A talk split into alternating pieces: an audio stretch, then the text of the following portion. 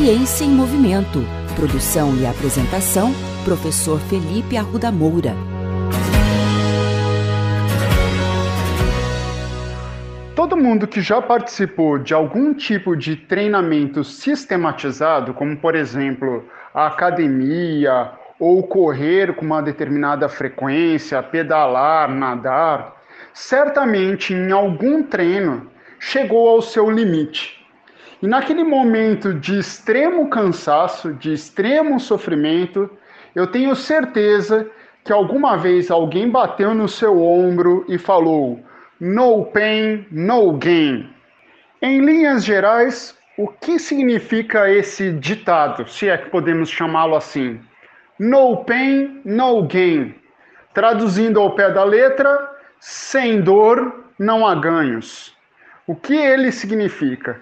Significa que existe uma ideia dentro da área do treinamento de que só haverá ganhos no seu treinamento se esse treinamento vier acompanhado de dor, de sofrimento. Certamente você me ouvindo falar agora, você que não é muito fã do treinamento, deve estar torcendo o nariz deve estar falando: Poxa, é por isso que eu não treino, é por isso que eu fujo da academia, é por isso que eu fujo da caminhada, da corrida e de qualquer exercício físico, não é verdade? Pois então, nesse podcast de hoje a gente vai falar sobre isso. Será que isso é verdade? Será que para ter ganhos realmente precisamos ter sofrimento no treinamento? Então, primeiro, antes de tudo, vamos tentar entender de onde vem esse sofrimento que a gente tem, por exemplo, quando nós estamos treinando na academia. Esse sofrimento acontece quando há falha muscular, falha na repetição. O que é essa falha? É aquele momento que você está fazendo uma série de exercícios e chega um instante que você não consegue mais movimentar o seu corpo. Ou seja, você chegou no seu limite e você não consegue mais contrair a sua musculatura. Isso é o que nós chamamos de falha na repetição que representa claramente um estado de cansaço, um estado de fadiga. Bom, para a gente entender a dor e entender se ela é benéfica ou não para você alcançar os objetivos do seu treinamento, a gente precisa voltar um pouco e entender a teoria que está por trás disso. O primeiro conceito que a gente precisa entender é o conceito de unidade motora. O que é uma unidade motora? É o conjunto formado entre um neurônio motor, ou seja, aquele neurônio que tem a responsabilidade de levar o comando de uma contração muscular, de um movimento, e fibras musculares inervadas por esse neurônio motor. Então, uma unidade motora é o conjunto formado entre um neurônio motor e as fibras que são inervadas por ele.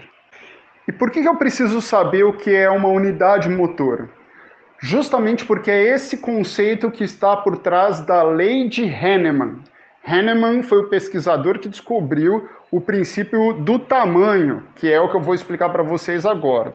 O princípio do tamanho diz o seguinte: que quando a gente começa a fazer um movimento, a gente sempre recruta o músculo da menor para maior unidade motora.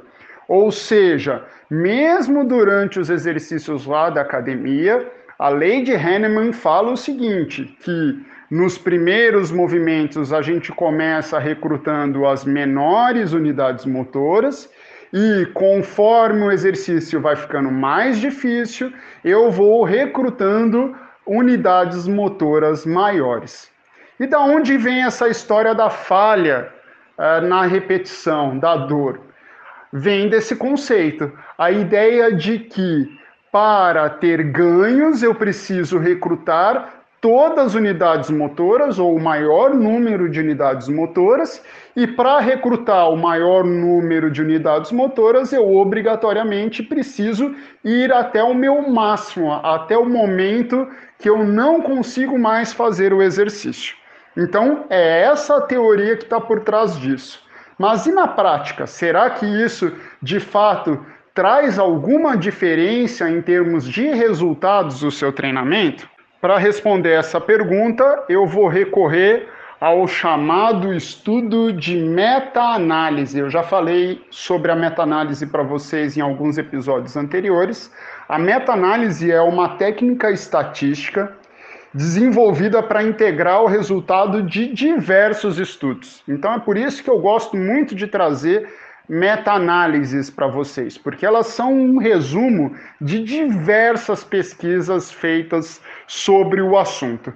E uma dessas meta-análises foi feita para tentar entender se a falha mecânica, a falha na repetição, é realmente necessária para ganho de força e hipertrofia no treinamento.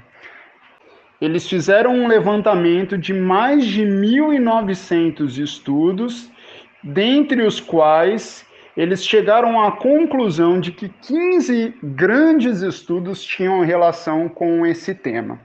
E a proposta foi investigar se haveria diferenças entre as pessoas que treinam até falhar na repetição ou aquelas pessoas que não vão até a falha, para saber se os ganhos de força e hipertrofia seriam superiores em um desses grupos. Ou seja, estamos colocando em xeque aqui a ideia do no pain, no gain.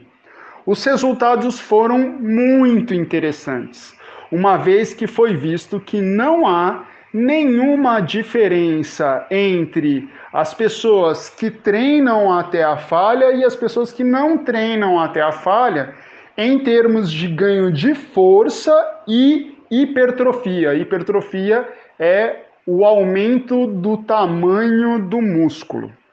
Agora, um ponto importante a ser destacado é que também treinar até a falha não é ruim, não traz prejuízos.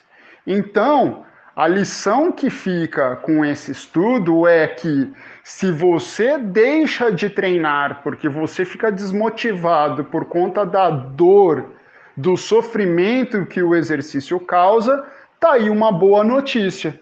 Você pode treinar sim, sem necessariamente ir até a falha na sua repetição e ter ganhos e ter benefícios bastante semelhantes àquelas pessoas que treinam até a falha.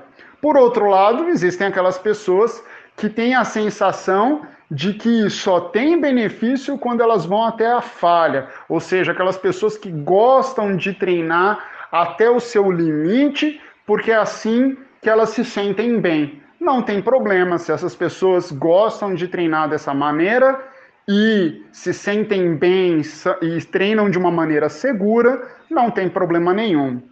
Então, pessoal, fica a dica. Independente da forma que você treina, com sofrimento ou sem sofrimento, os benefícios do exercício físico certamente vão aparecer.